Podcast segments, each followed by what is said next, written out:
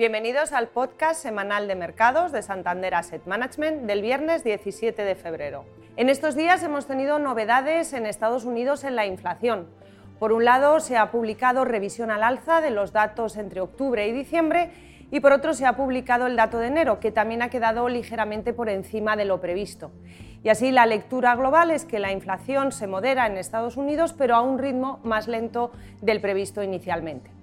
Esta lectura, junto con la fortaleza de los datos de empleo del mes de enero, ha hecho que los inversores ajusten al alza sus expectativas sobre el nivel final al que van a llegar los tipos de interés oficiales.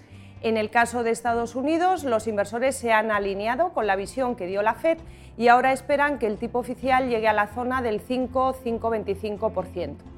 Y en el caso de la zona euro, los inversores están poniendo en precio que el tipo de depósito llegue al menos al 3,5%. Esta lectura, este ajuste, ha hecho que se produjeran tomas de beneficios en los mercados de bonos y que hayan subido las tires, pero una subida de tires que las mantiene dentro del rango lateral que vienen dibujando.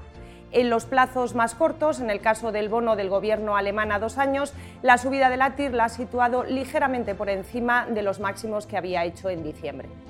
Y en las bolsas en estos días continúan alternándose las jornadas de compras con algunas de tomas de beneficios, pero en el conjunto del mes de febrero y a cierre de jueves siguen primando las ganancias y los principales índices europeos suben más de un 2,5%.